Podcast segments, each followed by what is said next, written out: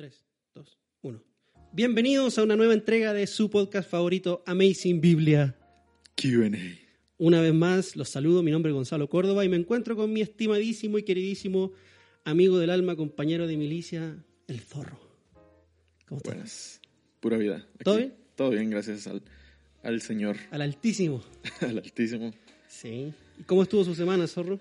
Am, como siempre, ocupada, ocupada. Ya les había comentado de que pronto vamos a iniciar una nueva escuela de la, de la Biblia, donde aplicamos ahí el método inductivo a ciertos eh, eh, libros. Entonces, eh, sí, hay, hay mucho que hacer, la verdad. Pero gracias al Señor hay trabajo. Hay trabajo, sí. Gracias a Dios. trabajo. sí. Muchos se quedaron sin brete y nosotros no. Sí. Bueno, gloria al Señor por eso. Eh, bueno, esta es la edición de, de esta semana. Ya la estamos haciendo los martes porque yo estoy subiendo los salmos, los salmos, los sermones los domingos.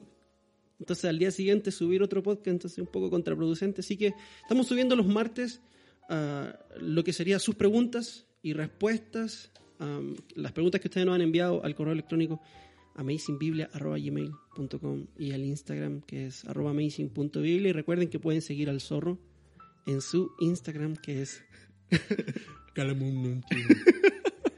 Ah, así que ahí el zorro constantemente está escribiendo No, mentira. no, no constantemente, no sea mentiroso. Bueno, usted está ahí subiendo De- material. dos, dos veces al... Zorro, y le tengo Una que vez al mes. y le tengo que pedir perdón porque no leí su última entrega. Yo dije que le iba a leer y no la leí. ¿Qué clase amigo? Sí, bueno, pero así es la vida. Bueno, vamos a comenzar respondiendo a las preguntas que ustedes nos han enviado al correo electrónico y al Instagram, pero primero que todo, vamos a hablar de algo que pasó esta semana. Primero que nada, voy a traer mi Biblia. Vaya, traiga su Biblia. Y traiga la mía que está ahí, por favor. ¿Ok? Vamos a hablar de un asunto que ocurrió durante esta semana, un lamentable hecho, que de hecho fue el martes pasado, um, un tiroteo que hubo en Atlanta. Un joven de 21 años eh, se, se metió en unos spas en Atlanta y comenzó a volar balas y mató a ocho personas. Entre ellas, bueno, la mayoría eran mujeres, eran seis mujeres. Y, mm, y bueno, y el mundo está conmocionado con este hecho, con este acontecimiento, porque, claro, o sea, un nuevo tiroteo más en los Estados Unidos y esta vez en el sur, lo cual no es muy común. Los tiroteos en el sur no son muy común porque en el sur hay menos restricciones para las armas, lo cual uno diría es contraproducente, pero de hecho no, es mejor porque si hay un tiroteo, una persona, cualquier civil que tiene un arma puede detenerlo en ese momento. Sí. Pero lo que ocurrió fue que este muchacho, que se llama, acá está, Robert Aaron. sí, Robert Aaron, pero el apellido, No sé. mm, ¿Ese no es el apellido? Long. Long. Largo. Robert Aaron Long. Ok, vea, vea, esto fue lo que ocurrió. Dice, ¿qué pasó? Alrededor de las 5 pm del martes se registró el primer tiroteo el- en el Young Asian Massage cerca de Agworth, un suburbio del noreste de Atlanta. Dijo el capitán Jay Baker de la oficina del alguacil del condado de Cherokee. Cuatro personas murieron y una quinta, un hombre hispano, resultó herida. A las 5.47 pm, el Departamento de Policía de Atlanta respondió a una llamada sobre un robo en el Gold Spa, en el noreste de la ciudad.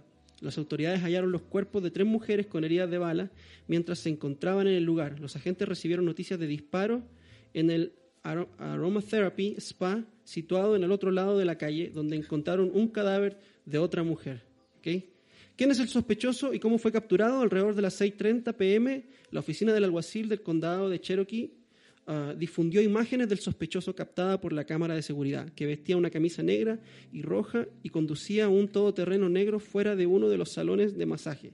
Las autoridades pudieron, pidieron al público que llamara si lo reconocían a él o al vehículo. Y unos 90 minutos más tarde, la oficina del alguacil del condado de Chris recibió información de que el sospechoso viajaba hacia el sur por la Interestatal 75, un Hyundai Tucson negro del 2007, fue visto cerca del marcador de la milla 101, dijeron las autoridades. Bueno, en fin, mucho texto. El punto es que este muchacho, Robert Aaron Long, de 21 años, era cristiano. Era cristiano, supuestamente. Hijo de un papá pastor, hijo de un pastor, Mm. de una iglesia bautista. Y entre las razones que él mismo ah, entrega de por qué hizo lo que hizo es que él quería matar la tentación, dice. Ujú. Sí, quería deshacerse de la tentación. Deshacer- En inglés dijo quiero matar la tentación. Ujú. Sí, o sea, pero Sí, función de deshacerse. sí. eh,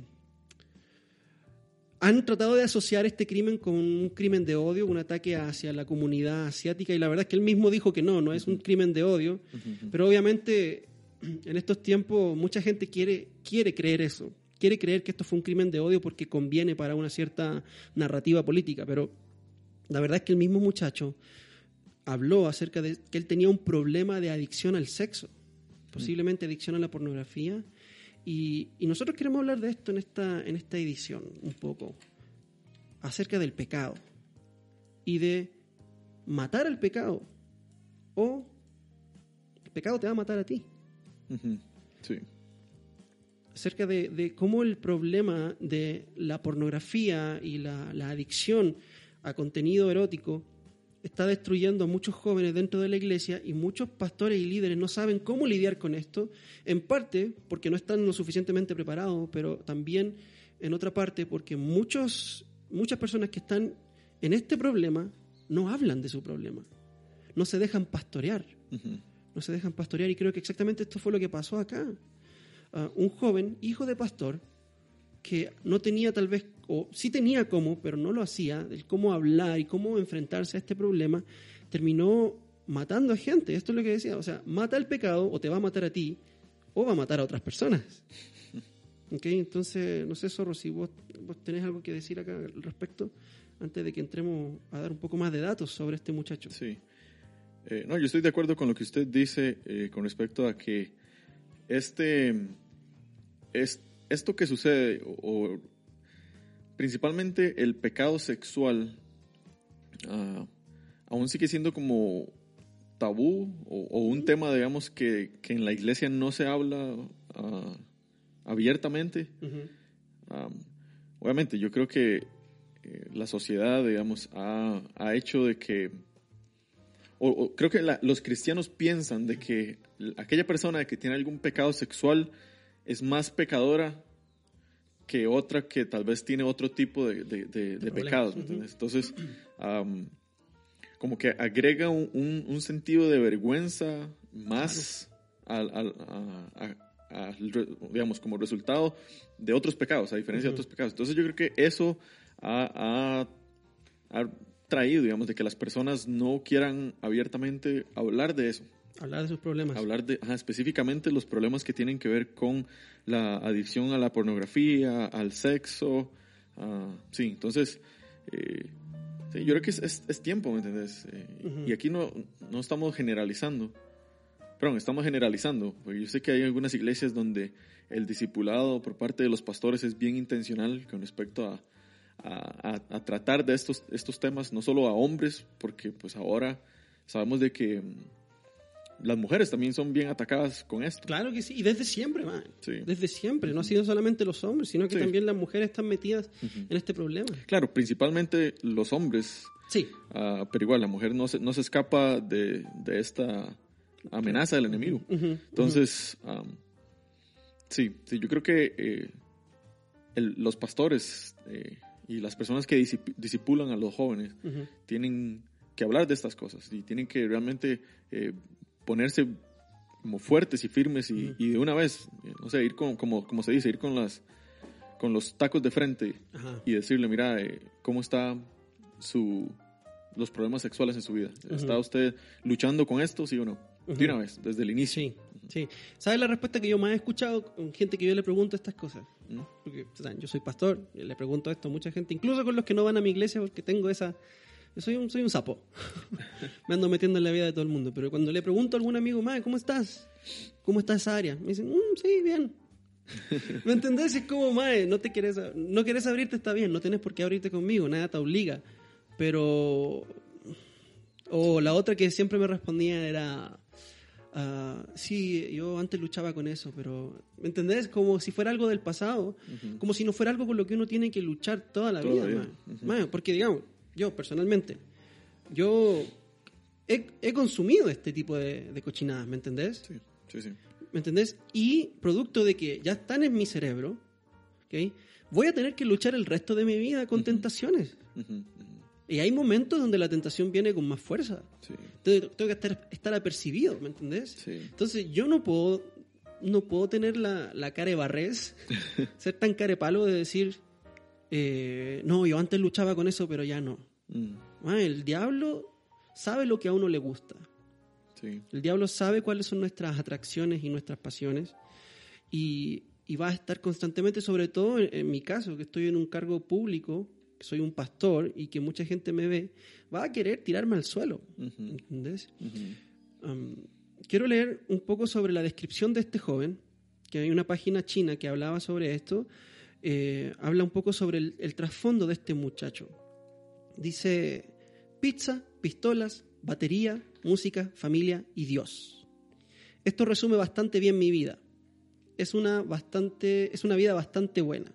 Decía el lema en una cuenta de Instagram que parecía pertenecer a Long, informó The Daily Beast. Desde entonces la cuenta ha sido eliminada, obviamente, después del tiroteo eliminaron su cuenta de Instagram. Un estudiante que se graduó de la misma escuela secundaria que Long en el 2017 le dijo a The Daily Beast que Long era un cazador. Eh, en una foto publicada por las autoridades se ve a Long con una gorra de béisbol est- estampada con las palabras Matthew Archery, ah, una empresa que se especializa en ballestas. ¿Ok? Entonces al muchacho le gustaba la cacería. Mm, Lo cual es súper normal en la En gente en el sur, ¿ok? Y, y no tienes que tú ser un, como le dicen, un redneck. O, hay mucha gente que le gusta la cacería, le gusta la arquería, eso es una cosa muy normal Sí, sí. en el sur. Eh, no significa eso inmediatamente que eres una persona violenta, ¿no? Te gusta la cacería, punto. ¿ok? Lo- a mí también me gusta la cacería. Eh, me gusta comer carne, entonces... sí. En fin, dice más adelante, fui salvo. Parecía muy inocente, ni siquiera maldecía, o sea, no decía ni, ni groserías. Era un poco nerd y no parecía violento por lo que recuerdo, dijo el ex compañero de la clase a The Daily Beast. El padre de Long era un ministro de jóvenes o pastor. Um, y Long era un gran aficionado a la religión, dijo esta persona. Long estuvo profundamente involucrado con la primera iglesia bautista eh, Crabapple, a la que asistió con sus padres y su hermana menor, según el sitio web de noticias Heavy. Eh, en la publicación de Facebook del 2018, que desde entonces se eliminó, Long escribió, describió cómo fue bautizado por segunda vez ese año. Dijo que fue bautizado por primera vez en la escuela primaria, pero se desvió de su fe y la volvió a abrazar cuando estudió la historia bíblica del hijo pródigo. Entonces, fue entonces cuando fui salvo, escribió Long. Mm, Ok. Entonces, este caso es tan complicado porque dentro de la misma iglesia, hijo de pastor, sí. y él quería matar la tentación matando gente. Que yo creo que aquí este muchacho tenía un problema serio mental. Sí, sí, sí. ok, Primero que todo, tenía un problema mental y una falta de comunicación familiar. Mm. Sí. Ah, sí, no, es, es, es, es interesante eso de que, digamos, de que él tomara la decisión de literalmente matar La tentación. la tentación, como quitar de raíz eh, eso. No sé, no sé si realmente se tomó muy a, a pecho eh, e- esta frase que usted dijo, de, de- que la dijo un predicador, creo que fue John Owen, John no sí. que dice, sí, mate al pecado, porque si no el pecado lo va a matar a usted. Exacto. Entonces, ah, sí, o sea, es, es triste la verdad porque que se tome, o sea, que malinterprete esta frase y que realmente la lleve a la acción matando, digamos, a, a- a estas, creo que fueron seis, seis mujeres, ¿no? Sí. Ajá. Ocho mujeres en total murieron. Ocho, ok. Sí, pero había no- hombres también ahí. Mm, Sí, entonces, eh, como usted dice, tiene- tiene- tuvo que haber tenido algún problema mental eh, más allá del, del problema de, de- sexual ujú. Que, que ocasionó esto, que él tomara esta decisión de salir eh, con un arma, viajar por varios kilómetros y de meterse en estos spa y matar a estas, Sí. a estas mujeres. Am, sí, sí, sí. Entonces, como usted dice, es una falta de comunicación primero por el, por el padre eh, al, al no disipular a su hijo. Pero yo creo que es algo que sucede muy seguido. Ujú. Porque, o sea, yo soy parte de ese porcentaje de hombres al cual también ha sido víctima de la pornografía. Eh, y esto se hace, Qué interesante cómo lo planteas, perdón, perdón. O sea, dale, continúa. Pero... bueno, que, que activamente me he hecho víctima de la pornografía, voy a decirlo así. ¿Ok? Bueno, eh, sí, y eh, esto se, se hace de manera mm, como de- detrás de, de- de la puerta, por decirlo así, un lugar oscuro donde nadie se meta. En la intimidad. Ajá. Entonces, eh, sí, es, es, es, complicado, la verdad. Complicado como, como pastor, yo me imagino como padre también el poder disipular a su hijo o, o a su hija con respecto a, a este tema. Sí. Eh, sí. Sí. Sí. ¿qué, qué, a ver, ¿qué le dirías vos a un joven que se acerca a vos, te ve como un hombre mayor, ah, un, un hombre que puede darle consejo? Se te acerca un muchacho de 17 años, 18 años, y te dice, di, hermano Kevin, estoy, estoy luchando con, con esto. O sea, todas las semanas caigo en, en- en- me meto en la computadora y empiezo a revisar y, y termino y haciendo cosas que no voy a ser más explícito, pero haciendo Sí. cosas que desagradan al Señor, que me traen mucho placer, pero que después me llenan de culpa. Entonces, ¿qué, qué haría usted? ¿Qué le diría? ¿Qué le, cómo, lo, ¿Cómo lo enfrentaría a él? ¿Y cómo lo ayudaría a vencer? Sí. Yo, primeramente, le- obviamente le, pre- le predicaría el Evangelio, porque si el- este, este niño, muchacho se siente culpable y, y yo estoy consciente de que él es cristiano, eh, yo procuraría predicar el Evangelio a él siempre, como ah, o, o decirle a él que, que busque la manera de que él se, se recuerde del Evangelio constantemente, de que Cristo murió por sus pecados pasados, presentes y futuros, y de que, de que ya no hay nada, digamos, de que lo separe de- del amor de Dios que fue mostrado por Cristo Jesús. Entonces, yo empezaría primero por el Evangelio, eh, diciéndole a, este, a- o sea, predicando el Evangelio, que, realmente él se dé cuenta de que delante de Dios, él no es, eh, él, él es justo, ¿me entiendes? Y, y- y aparte de eso, ah, bueno, partir, a partir desde ahí, que ese es el punto de partida eh, del discipulado de este muchacho. Luego, no sé, creo que obviamente la, la pornografía o- no es la raíz del problema. Creo que ah, por lo general hay algo más que está debajo Sí. eh, de, o que está por detrás de eso, la pornografía o, o el mostrar alguna adicción sexual muchas veces es el fruto de algo. Sí, alguna carencia Ajá. emocional, Ajá, entonces- algún trauma. sí. Tratar de, de ayudarle a él, caminar con él, eh, para darnos cuenta de, de a dónde fue que inició esto. Porque es que él lo demuestra dando este tipo de fruto. Sí. Ah, no sé, tal vez para llenar un, como usted, como usted decía, un vacío, ah, tal vez algún trauma que sufrió la infancia. Sí, no siempre es así, pero en muchos casos es así. Ujú. Personalmente en mi caso sí fue así. Mi, mi papá se fue de la casa, yo me quedé sin ninguna figura paternal. Mm, Claro, y, esa, y esas fantasías que te ofrece esto, este tipo de contenido son fantasías de, de como de una masculinidad, como de... ¿Me entendés? Entonces, claro, hay, hay, sí, hay ciertas ciertas eh, traumas que, que comienzan y gatillan este tipo de, de adicciones. sí, sí, sí. Y yo, eh, yo le diría a este muchacho también eh, de que involucre a otros también en el proceso. De que esto no es algo que se, que se, que se hace solo. Eh, es, es muy difícil, la verdad, poder hacerlo solo. Yo por años intenté hacerlo solo y, y, y no, no, no daba resultado. Ah, pero gracias al Señor, pues eh, eh, ahí puso gente cercana que, que me ayudó y que me sigue ayudando, digamos, con todo esto. Entonces, involucrar a otros, creo que es, es muy importante. Y ya siendo como más específico, eh, de manera práctica, no sé, tratar de, de, de quitar cualquier cosa que lo hace a usted a caer en, en esto. Oportunidad. Ajá.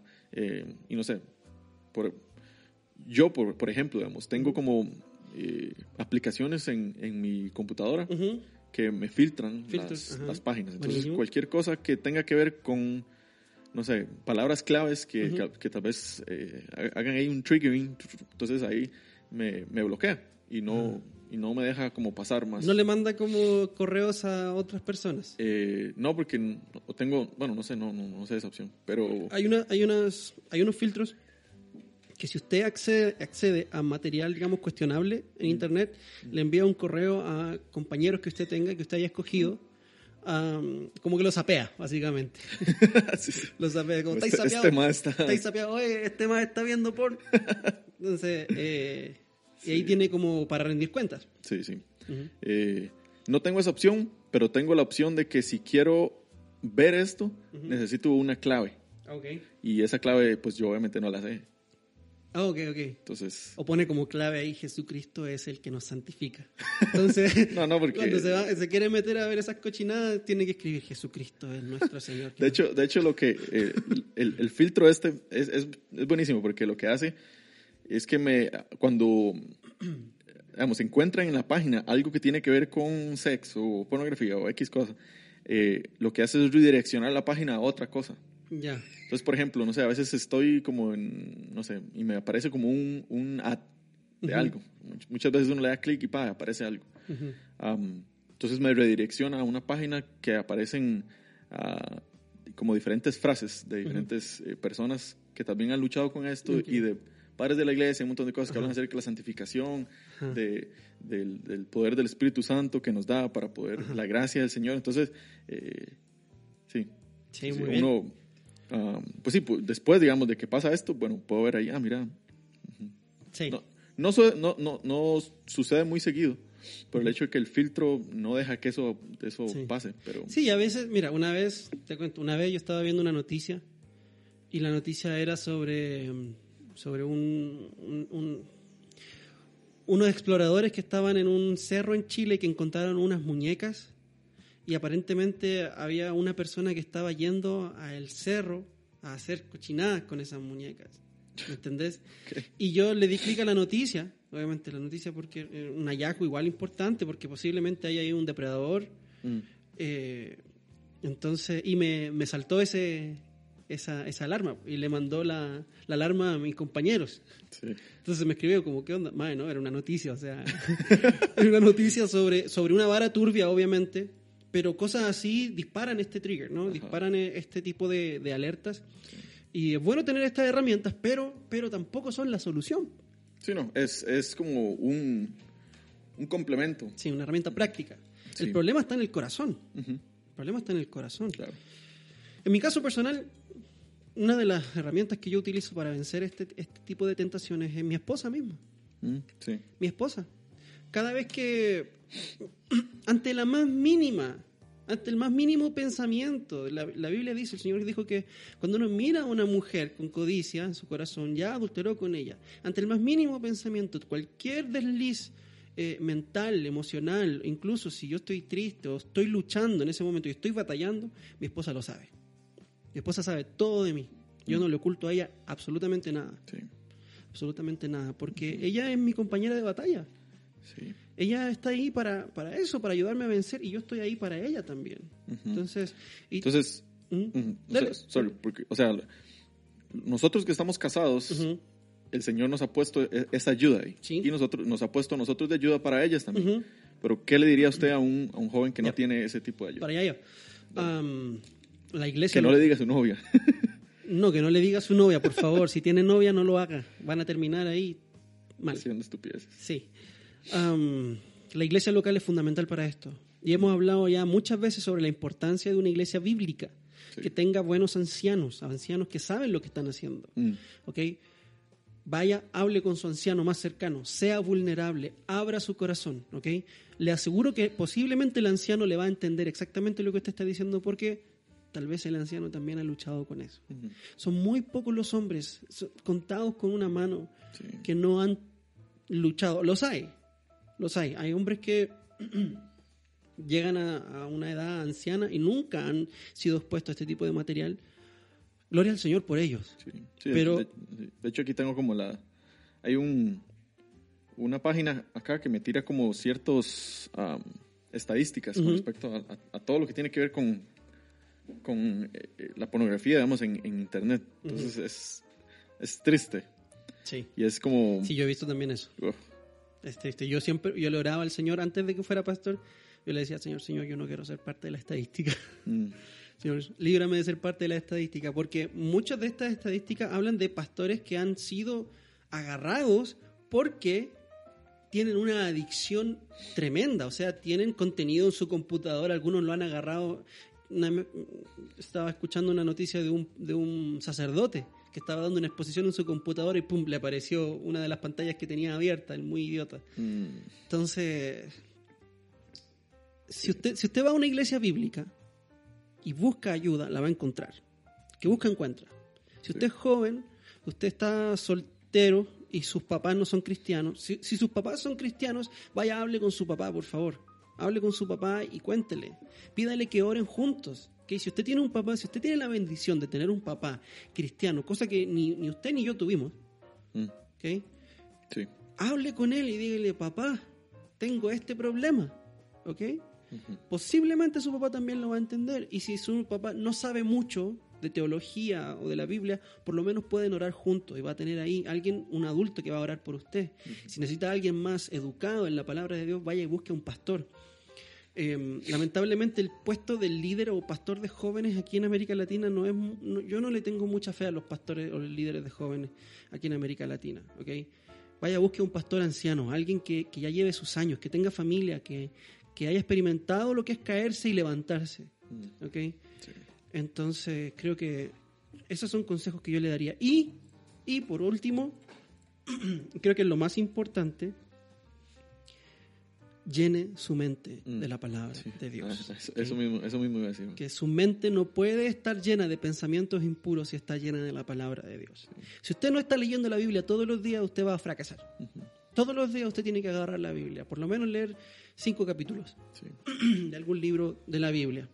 Eh, porque si su mente usted la ha llenado de suciedad, necesita limpiarla y llenarla con pureza. Que yo lo veo como tener un vaso de agua sucia y para limpiarlo, una forma de limpiar y quitar toda esa agua sucia es ponerla bajo a un chorro fuerte de agua limpia. sí. Y esa agua sucia va a ir saliendo y usted la va a rebalsar con qué? Con el agua limpia.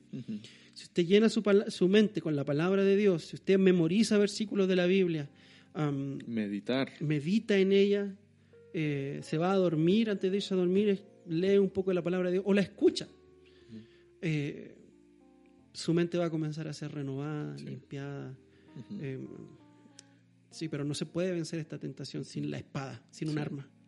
Sí, creo que algo, algo importante también es que, que casi no se ve dentro del cristianismo, se ve más dentro de, o es una práctica católica, católica romana, es la, la confesión de pecados. Y primera de Juan, eh, capítulo 1, versículo 8 al 10, es bien eh, directo, como Ujú. confiese, confiese sus pecados unos a otros. Um, y Dios, que es fiel y justo, los perdonará. Entonces, como les decía, eh, el, no lo haga solo. No. Tenga personas que están a su lado, obviamente, que sean del, del- del mismo sexo. Sí. Um, y, que, y que usted pueda dar cuentas de, que, de que cuando, no sé, usted peca, cae, que esta persona no, o sea, obviamente no como que chinea ahí su pecado y que le diga tranquilo, entonces, o sea, sí, pura vida, pero que sea una persona que, que le ayude a crecer. ujú. Entonces, la confesión de pecado y tener a alguien Sí. con el que uno pueda caminar eh, o, o diferentes personas es súper importante. Más en esto, más, más en, en estos pecados que uno los hace eh, a los, en lo oscuro, en, en- en lo, en lo privado. Sí. Eh, entonces, siempre cam- caminar en la luz, eh, ese, es, ese es nuestro llamado como creyentes. Sí, una de las cosas tristes que ocurrió en la reforma que se perdió esta, esta costumbre de la confesión. Por tratar de, para muchos evangélicos, por tratar de no sonar católicos, dejamos de sonar bíblicos. Y la confesión es bíblica. Sí, sí, sí. La confesión a una persona, a un hombre de carne y hueso, que también es pecador. ¿Por qué? Porque juntos llevamos nuestras cargas. Ah. Confesar los pecados es bíblico, confiéselos a su pastor, a su papá, a, su, a su autoridad espiritual. Su autoridad espiritual, si usted es soltero, joven y su familia es cristiana, su autoridad espiritual inmediata son sus padres. Después sus líderes, sus ancianos, sus pastores. Eh, sí, yo quiero leer nada más Romanos, Romanos capítulo 8, versículo 12. Dice, así que hermanos, somos deudores no de la carne, para vivir conforme a la carne. O sea, no le debemos nada a la carne como para vivir en ella. Porque si vivís conforme a la carne, habréis de morir. Mm. Y aparentemente, por lo que vimos acá, habréis de matar a otras personas también. Hermanos, nuestros pecados afectan a otras personas, no vivimos en una burbuja, ¿ok? Eh, y, y este pecado de la inmoralidad sexual trae problemas a la mente. No sé si, si le ha pasado a usted, si, si se acuerda, pero cuando, cuando, cuando yo tenía algún reseteo, que así le dicen, una caída, Un resetejo. Sí, un reseteo. Porque tú estás sobrio en el tiempo que no estás consumiendo. Porque es una adicción. Sí. Tú estás sobrio. Y cuando caes es un reseteo. Comienzas de nuevo a contar tu sobriedad. Pero cuando tenía uno de estos reseteos, yo sufría en mi mente así demasiado. Yo no podía dormir. No podía dormir. Y me producía mucha, muchos pensamientos de, de incluso de suicidio y de ansiedad. Mm, Y eso puede producir a la larga eh, problemas mentales. claro. ¿Ok? Entonces, si vivís conforme a la carne, habréis de morir. Pero si por el Espíritu hacéis morir las obras de la carne, viviréis. Y de aquí es donde yo no saco esta frase. Mate el pecado o el pecado lo va, lo va a matar a usted. Mm. Porque todos los que son guiados por el Espíritu de Dios, los tales son hijos de Dios.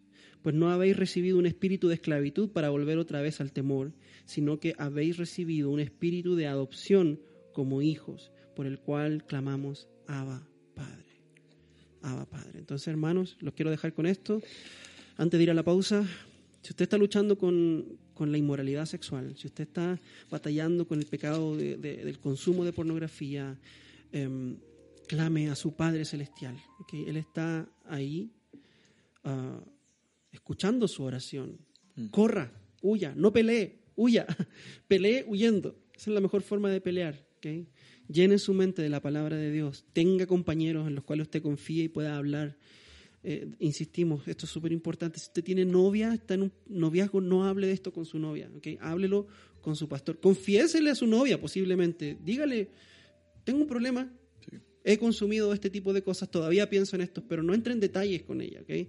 Eh, y en, en el tiempo de, de consejería prematrimonial hablen de este asunto. Claro, ella tiene que saber, sea honesto, pero no entre en detalle con, con su novia. Háblelo con un hombre de edad que sepa que sepa lo que usted está luchando. Sí. ¿ok? Bueno, vamos a una pausa y vamos a revisar también las preguntas que nos han enviado en Instagram ahora en el live que estamos haciendo, porque estamos haciendo el live. Por ahí. Estamos- Por ahí dijeron de que yo- ya, ya se, por, por fin se iban a dar cuenta que era lo que hacíamos durante, Sí, el, sí, sí, durante el receso. Sí, dice Gavino Guevara, el pecado, independientemente cuál sea, siempre afecta a otra persona y ahí no estoy amando a mi hermano. Obviamente, hermano. El pecado, nosotros creemos que, que nuestros pecados solamente nos afectan a nosotros y mentira, mentira. El pecado afecta a toda nuestra comunidad. Sí. Si no, pregúntenle a Adán y a Eva. Ok, vamos a tomarnos una pausita y ya estamos de vuelta con más de su podcast favorito, Amazing Biblia. QA. Ya volvemos. Y estamos de vuelta con más Amazing Biblia, QA. junto a mi estimado compañero Kevin Rivera. Acabamos de comer muy rico, pegarnos un buen almuerzo y ahora vamos a continuar respondiendo a las preguntas que ustedes nos han enviado al correo electrónico que es Amazingbiblia.gmail.com y al Instagram. arroba amazing.biblia. Y recuerden seguir al zorro en Calamununtia. ¿Ok? Así que, bueno, ya que no hay café, vamos a seguir respondiendo a las preguntas. Zorro, um, que ustedes nos han enviado hoy, nos vamos a responderle la pregunta a un amigo, un compañero, bueno, no sé, primera vez que lo conozco, nos envió una pregunta por Instagram, nuestro hermano Ernie Gilmont. Ernie Gilmont. ¿ok? Y dice, saludos mis hermanos, un abrazo desde La Serena, desde Chile. Quisiera hacer una consulta sobre las hijas profetizas de Felipe. ¿Cuál es la función específica de estas mujeres desde el punto de vista literal? ¿Videntes? ¿Mensajeras? ¿Creen que esta, esta figura ha tenido que ver con el ya bastante grande movimiento pastoral femenino? Gracias por dejarse usar como instrumentos en las manos de nuestro buen padre. Abrazos fraternos de un venezolano en Chile. Un venezolano en Chile. Como si ya no hubieran muchos venezolanos en Chile encima. de- de ese vapor. No. Eh, hermano, yo no estoy en Chile, pero te doy la bienvenida. Eres mi hermano y Obviamente lamento mucho las cosas que están pasando en tu país. Yo tengo un amigo pastor en Venezuela, ah, mi hermano Ricardo, y, y sé, sé cómo son las cosas allá por, por, por él, por lo que él me ha contado. Entonces, bueno, fuerza, ánimo. Y fuerza a tu familia también. Eh, bueno, hablemos de esto. Las hijas de Felipe. Esto está en Hechos, capítulo 21.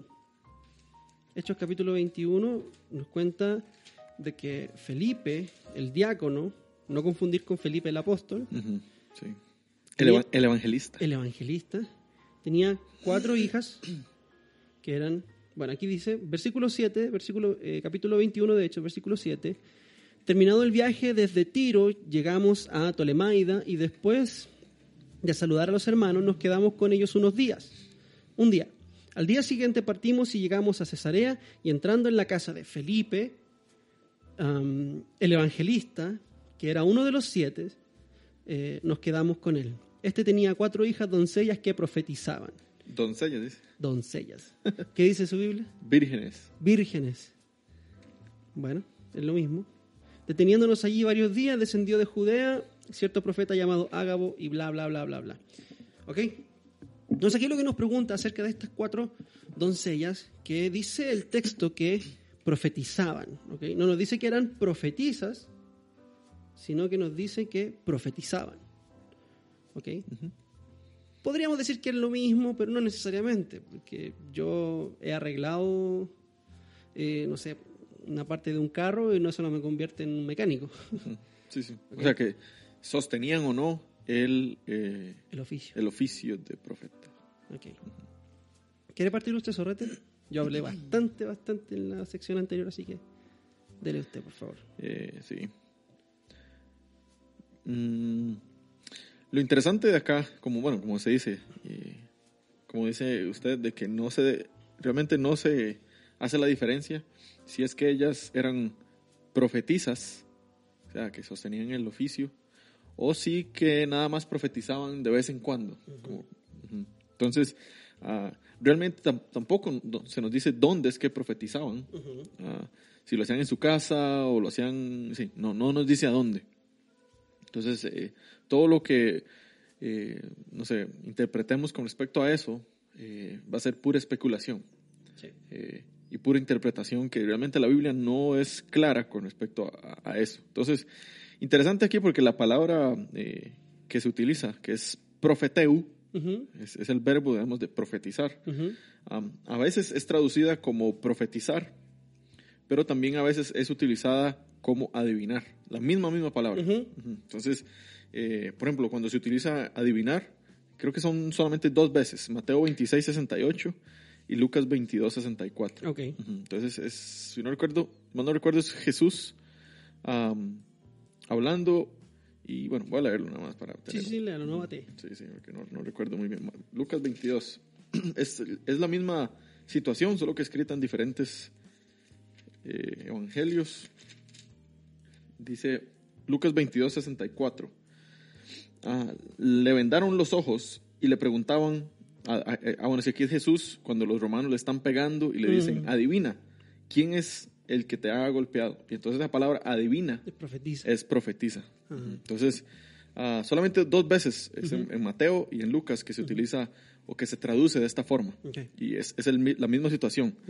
Eh, entonces, con, había una pregunta de este muchacho que era si era, eh, ellas eran, si profetizaban o si adivinaban. Si eran eran videntes. Ajá. Entonces, eh, pues yo confío en la traducción, eh, en lo que la nueva Biblia de las Américas traduce.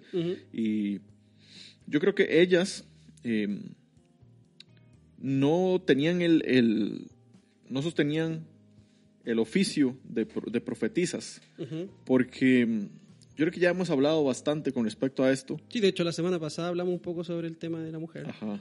eh, de que, y bueno, realmente las, el, el profetizar o el ser profeta, si es que ellas sostenían el, el- el oficio de profeta, hay que hacer una diferencia entre profeta y pastor, Sí. porque el profeta no es pastor. Entonces, si- de- que hayan ciertas mujeres que se agarren de este versículo para, eh, decir de que, o poder argumentar de que ellas son pastoras, porque De- habían cuatro mujeres ahí que ni siquiera sabemos cuáles son los nombres, que ni siquiera sabemos dónde era que profetizaban, si lo hacían en su casa, en la calle, en la plaza. Entonces, y, y agarrar eso y decir, mira, yo soy pastora.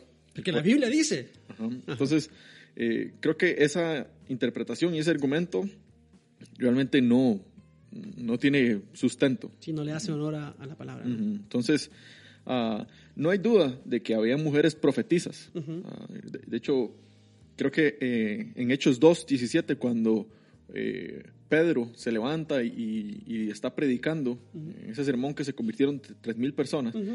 él cita a, a Joel, el profeta Joel, El 2.28. Ujú, Y él les dice de que eh, cuando el Espíritu Santo venga, eh, sus hijos y sus hijas profetizarán. Entonces, ah, sí, se, se sabía de que habían mujeres profetizas. Ujú. eh, es bastante claro. Ujú. Am, sí, y cualquier persona, digamos, que, que quiera ignorar esto, creo que no hace, no es muy consistente en su hermenéutica Sí. ah, o, o en su interpretación. Ok, Entonces, es- esto es un tema, es un punto importante que usted toca, porque, por ejemplo, nosotros somos más de la línea complementarista, a Ujú. diferencia de la línea egalitariana, sí, que, que nosotros creemos que el hombre y la mujer son iguales delante de Dios y delante de la ley, pero tienen roles distintos, ¿cierto? sí, Y que una mujer no puede ser pastora porque la Biblia se lo impide, sí, la palabra de Dios se lo impide, pero no por eso vamos a negar lo que la Biblia dice acerca de la profecía.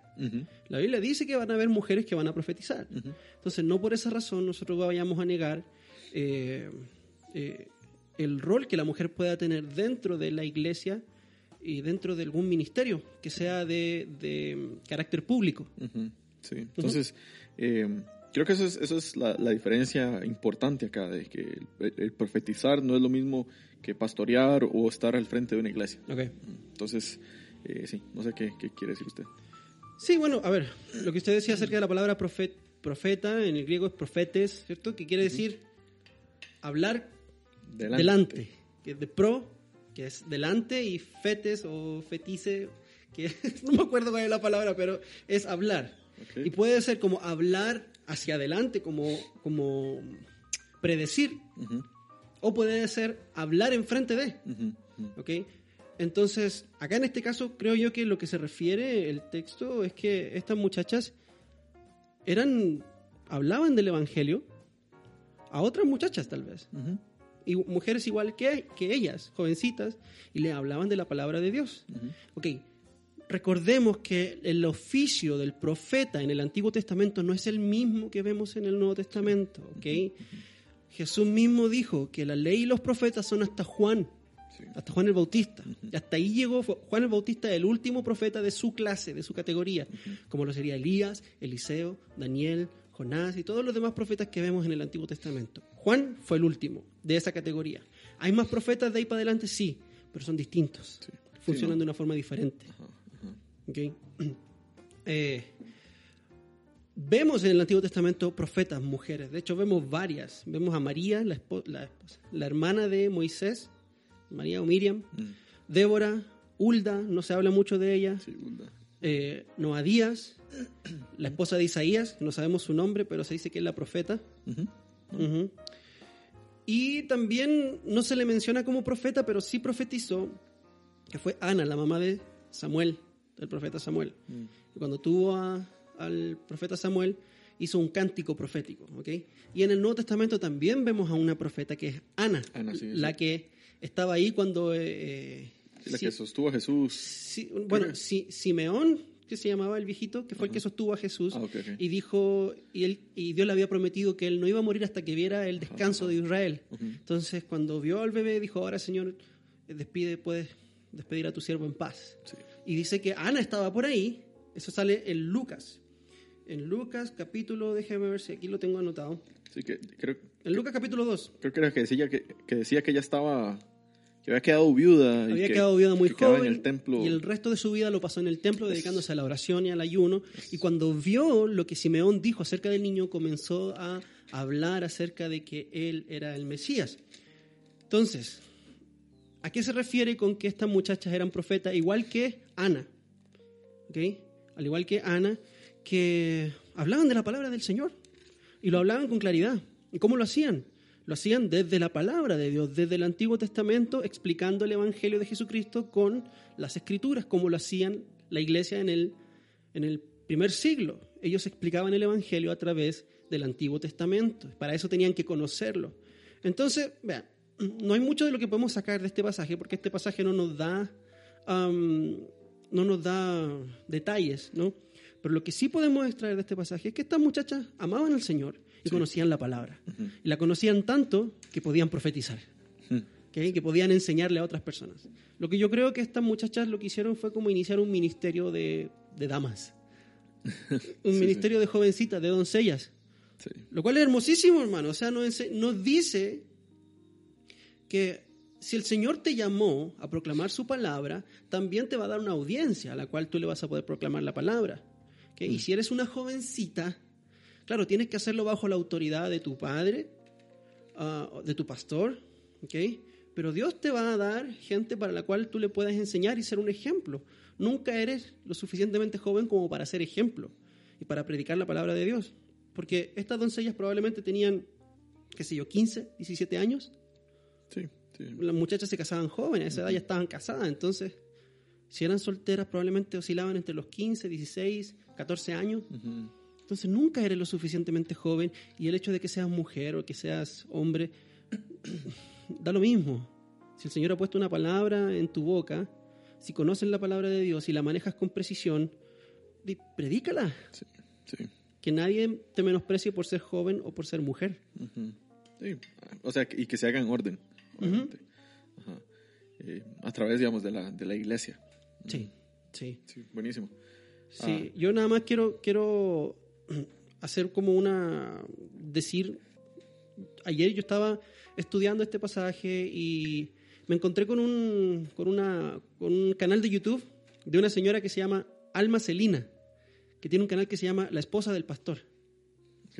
¿Ya? Y al principio yo la vi como que no me llamó mucho la atención, pero después empecé a escuchar a la señora y lo hacía súper bien y explicaba la palabra con mucha claridad y hablaba de que ella no es pastora, ella es la esposa del pastor, ¿me entendés? Y fue muy lindo ver a una mujer que no se avergüence de lo que la Biblia dice acerca del rol de la mujer. Así que yo los quiero invitar a que sigan a esta señora porque también me emocionó bastante. Porque por otra parte vi a otros hombres predicando desde este pasaje, o sea, yo no podría predicar de Hechos 21, versículo 9 nada más. ¿Me entendés? Porque no hay ahí suficiente información para hacer una exhortación bíblica. O sea, primero que nada, no es una exhortación, porque el, el género del libro de Hechos muy difícilmente vamos a encontrar una exhortación. No, te está contando lo que pasó. Pero yo vi otras, otros pastores que hacían predicaciones completas de Hechos 21, 9, solamente para decir que Dios tiene un gran ministerio para ti, que vas a ser una gran pastora, y nada que ver, hermanos. O sea, muchos pastores necesitan dejar de predicar y de verdad meterse seriamente a estudiar hermenéutica, estudiar homilética, a, ver cómo estudiar el texto realmente y cómo interpretarlo, porque eso es una deshonra para el texto. Sí, sí, sí. Eh, por otra parte, hay mujeres que realmente no se avergüenzan de lo que la Biblia dice acerca de, su rol eh, en la casa y en la iglesia, y tenemos que exaltar a esas mujeres, exaltarlas por ponerlas en alta honra. Así que, bueno, ahí está. Hermano, espero que esa respuesta haya sido útil para ti y te haya dejado más o menos claro qué fue lo que quiso decir Lucas cuando dijo que Esteban tenía hijas profetizas. Esteban. Esteban. Felipe. Felipe. Bueno, era de los dos, era de los siete también. Mae. ok, en fin. La siguiente pregunta nos la manda Gabino Guevara 07 y dice más o menos así: ¿Cuál fue la razón por la que crucificaron a Jesús de Nazaret? ¿Política o religiosa? Muy buena. Buena pregunta. Sí. Buena pregunta, pajarraco. ¿La razón fue política o fue religiosa? ¿Qué dice usted? Yo creo que fue más religiosa. Ok, aquí vamos a, diferir. Ay, man, sí espero. Dale, dale, dale, dale. eh, sí, yo creo que, eh, como digo, fue más religiosa que otra cosa. Okay. Porque eh, igualmente, vamos, hay que tener claro de que los judíos, ellos esperaban a un liberador político.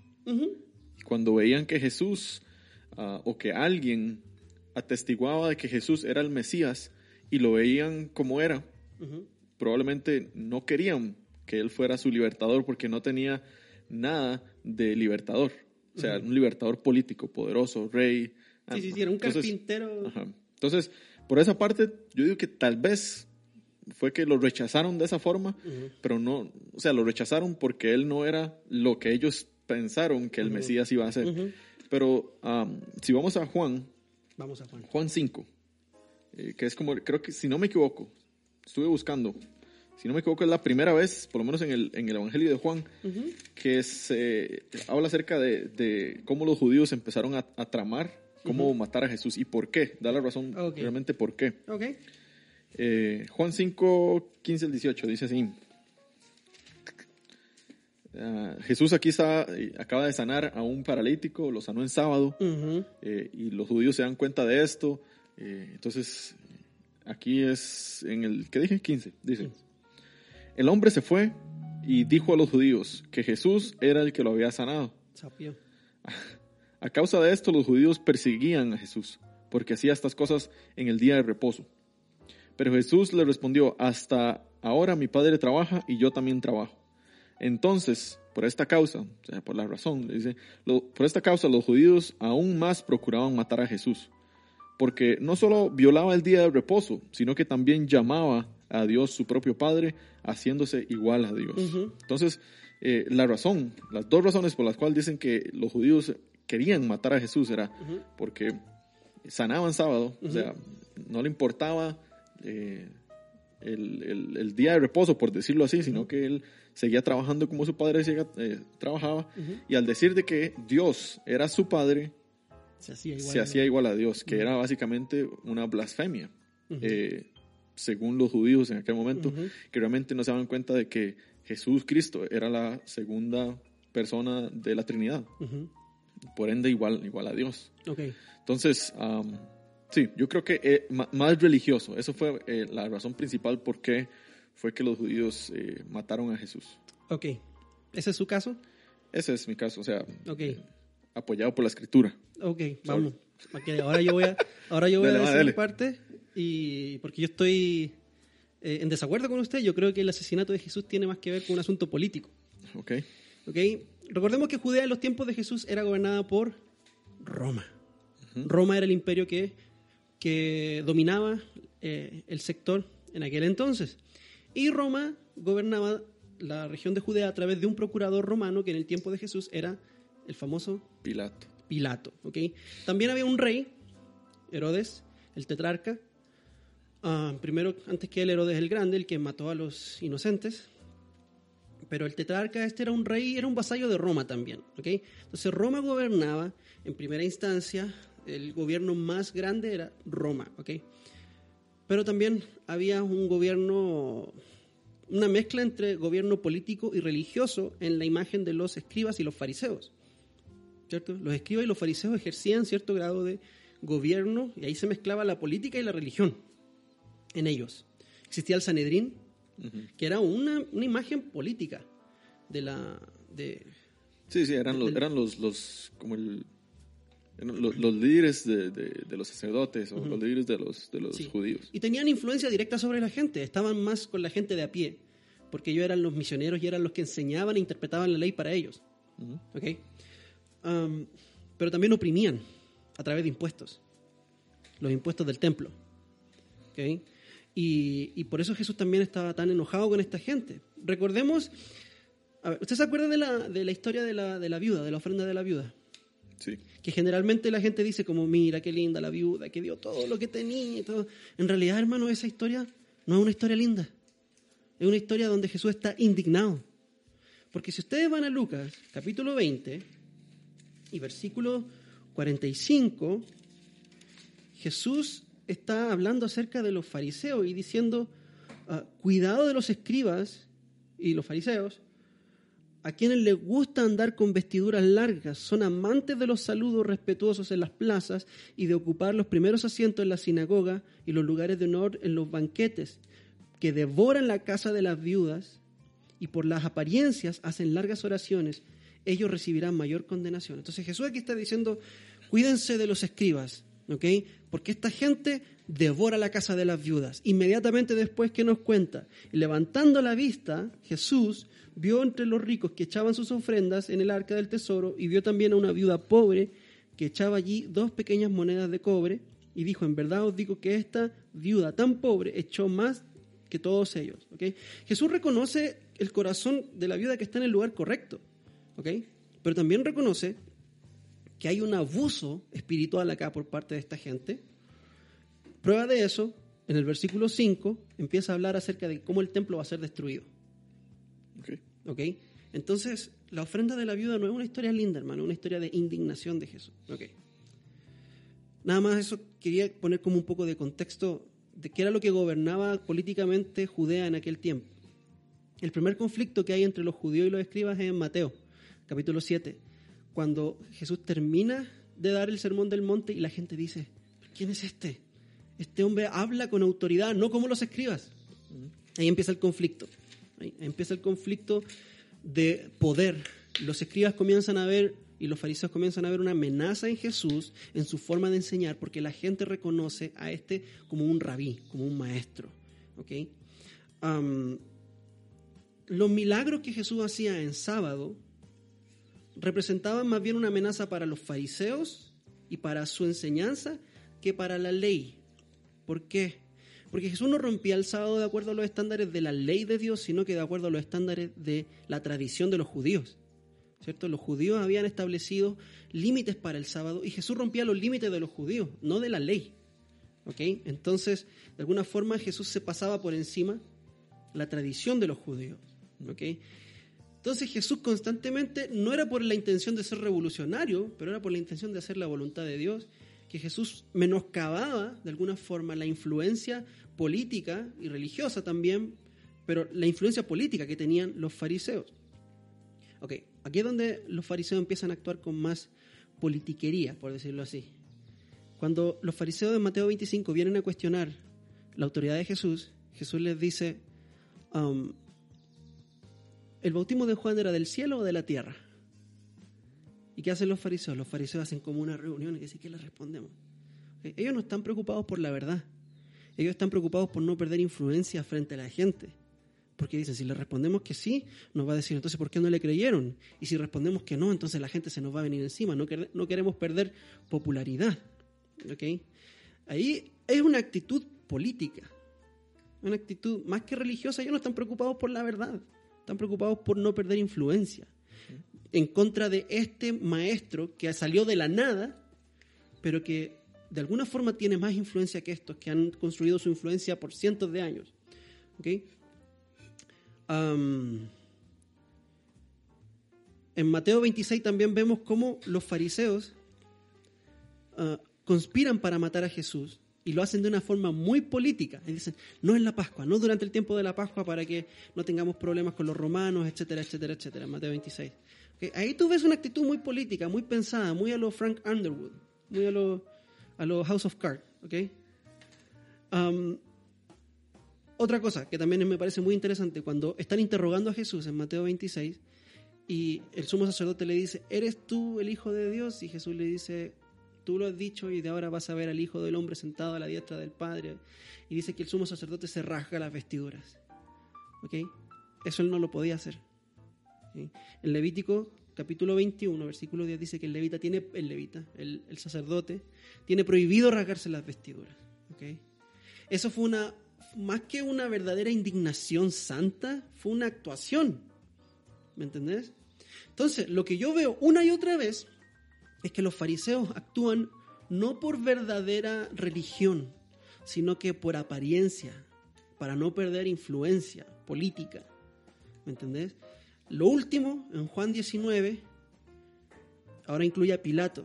Pilato quería liberar a Jesús y cuando los fariseos le dicen, si liberas a Jesús no tienes parte con el César, no eres amigo del César. Y cuando le dicen eso, Pilato dice, ok, a la cruz. Okay. Pilato quería liberar a Jesús, pero se dio cuenta que no entregar a Jesús a la muerte podría generarle un conflicto político más grande, entonces decidió matarlo. Entonces, todo lo que yo veo acá es una lucha por poder político. ¿Okay? Obviamente sabemos que el Señor Jesús fue a la cruz por voluntad del Padre.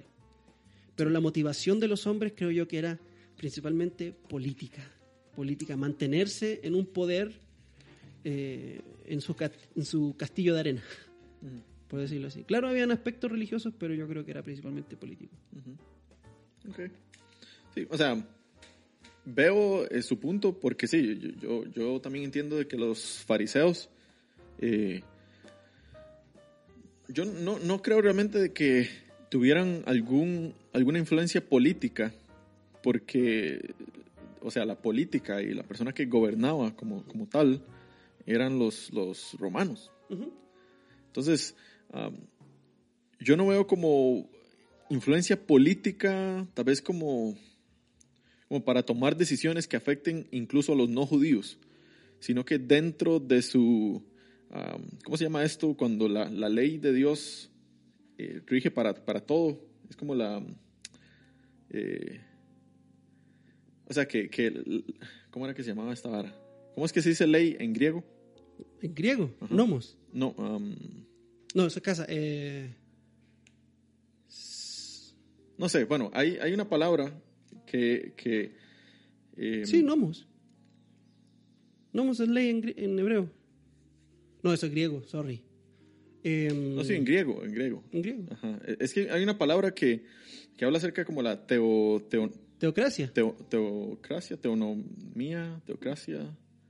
No sé, no recuerdo muy bien cuál era la palabra, pero el concepto sí, sí, sí, lo puedo tal vez explicar, que es como cuando la ley de Dios, eh, o sea, cuando la ley rige la política. la ley de Dios rige la política. Eso es teocracia. Ajá. Ok, entonces yo creo que esta gente lo que estaba tratando de vivir era una teocracia. Donde, como usted dice, la ley de Dios rige la manera en cómo se vive. La política. Ajá, la política. Todo. Entonces, dentro de los judíos, esta teocracia era la que existía. Porque eso era la, ley de Dios. Pero esa era, como, eh, esa era como la primera capa de política, por decirlo así. Y, y, dentro de esa estaba la, la ley romana, que era la, la, política real, que la, que regía para todas las personas. Eh, la teocracia solamente era para el pueblo judío. Entonces, yo por eso no creo que realmente sea política como tal, porque no afectaba a, todo el imperio. Si hubiera sido realmente como, ah, como una decisión o, si, si, ¿cómo le digo? Como si esta decisión hubiera afectado a todo el... los judíos no tenían como voz ni voto dentro del imperio romano, porque las decisiones que ellos tomaban no afectaban a todo el imperio, sino que afectaban al pequeño grupito de judíos de Jerusalén. Entonces, yo no lo llamaría político porque para mí político sería como que afecta a todo el imperio. Mm, No necesariamente, porque también recuerda que se hace política a nivel más micro. O sea, existen las municipalidades. Pero por lo mismo, afecta, digamos, no solo a un grupo específico de personas, sino afecta a, a, toda la gente que vive en esa municipal, que vive en ese barrio o algo así. Sí, bueno, pero Judea no era un lugar menor. Tenían un procurador romano para ellos. Por lo mismo, porque tenían alguien que fuera del, de la política más macro que pudiera afectar no solo a los judíos, sino a todas las personas que vivían en Judea. Sí, yo no creo que era tan como irrelevante lo que hacían los judíos. O sea, piensa que en el año 70 Roma terminó destruyendo todo Judea por lo mismo, porque era un país, un lugar conflictivo. Eh, eh, Pilato se ve claramente como acorralado, porque él no quería matar a Jesús. No obviamente, digamos, si él no le entregaba a Jesús, eh, se, le iba a, se le iba a hacer un desorden ahí, un montón de gente quemando llantas y todo. Sí, con chaquetas amarillas. entonces, yo creo que eso es, o sea, para que sea política no es que tiene que ser algo muy grande, pienso yo. O sea, puede haber política a nivel, a nivel provincial y también hay macropolítica. Pero yo, yo, para mí, por lo menos, si no es política, Zorro, si no es política, por lo menos yo veo que es una lucha de poderes, de poderes... De influencias. De influencias, Una lucha de influencias. Eh, de hecho, la parábola de, los labradores malvados refleja esto, donde Jesús condena a los fariseos y les dice que el Señor les va a quitar la administración a ellos de su pueblo. Sí. Y lo que pasa es que, por ejemplo, si ellos porque estamos de acuerdo de que los judíos regían su vida por la teocracia. Sí. Pero la teocracia no solamente era algo político, sino que tenía que ver la religión también. Era, Sí. era algo que estaba como tan, tan eh, amalgamado Sí, que, que era una sola cosa. sí. Entonces, Sí, sí. eh, digamos, en, en ese montón de leyes que, la, que los judíos habían creado para no eh, quebrantar la ley real de Dios, eh, o sea, son leyes religiosas también, hasta Sí. cierto punto. Entonces, como usted me dice, tal vez los judíos no estaban realmente eh, súper anuentes a la verdad o que no, no les importaba la verdad, sino que lo que les importaba era la influencia. De cierto modo, esa influencia la tenían por, por la religión. Por la religión. Sí. Entonces, eh, o sea, tenían miedo a perder la influencia que tenían por medio del, De la- del puesto que tenían, que era religioso. Ok, entonces en conclusión, ¿fue religiosa o política? Las dos. O sea, para mí fue más religiosa, man. Y para mí sigue siendo más política. Más este, mae. Bueno, bueno. Esto no es un final feliz, no es un final triste, solo es un final. Sí. Y como todo en la vida, no siempre hay consenso. Ahora que terminemos este ¿Con quién? Censo. Ahora que terminemos este episodio, nos vamos a agarrar a combos aquí, nos vamos a ir al patio a hacer un fight club. Entonces, no, pero ¿está bien? Y, y religiosamente lo voy a matar. Y yo, le, y yo le voy a dar un par de politiquerías ahí en la cara. Ok, bueno, gracias Gravino por esa pregunta y recuerden que ustedes nos pueden enviar sus preguntas al correo amazingbiblia.gmail.com y al Instagram amazing.biblia. Por primera vez hicimos este episodio por live, por Instagram. ¿Puede, por favor, revisar la pregunta que está ahí en el, en el live? Hay una pregunta, vaya. Mientras el zorro va para revisar esa pregunta, eh, les quiero decir que si quieren apoyar este podcast, no les vamos a pedir plata. No, para nada. Ahí está, no, no, ahí está, ahí donde dice, donde dice uno. Mae, abajo. Ahí. Gabriel dice, no, no es que se dice que de todo el imperio romano Judea era el más conflictivo. Sí. Sí. Bueno, pero ya, ya, era. Eso, ese, por, mano, no, no Ya, ya, ya, tranquilo, tranquilo. Le- ok, vuelva para acá, por favor, para, para cerrar este podcast. Nada, está deja- haciendo un, un desmadre ahí. Em, les quiero decir que si quieren apoyar este podcast, por favor, compartan, dejen un like, am, comenten, comenten, es muy importante que comenten. Si hemos respondido una de sus preguntas, por favor, dejen un comentario eso al tío YouTube, le encanta, le fascina. Cuando usted deja un comentario, el tío YouTube siente mariposas en la panza. ¿Ok? Eh, y de like, suscríbase, compártalo con sus amigos y de esa forma usted va a poder apoyar a este estúpido y sensual podcast, el peor podcast que existe, pero al mismo tiempo el mejor. Así que, nada, ¿le gustaría cerrar con algo, Sorrete? Eh, muchas gracias a todos por escucharnos, por sus preguntas eh, sí, y por el apoyo.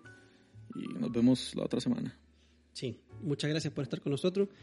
Y como dijo el zorro, nos vemos en una próxima entrega de su podcast favorito, Amazing Biblia. QA. Chao, chao. Pura vida.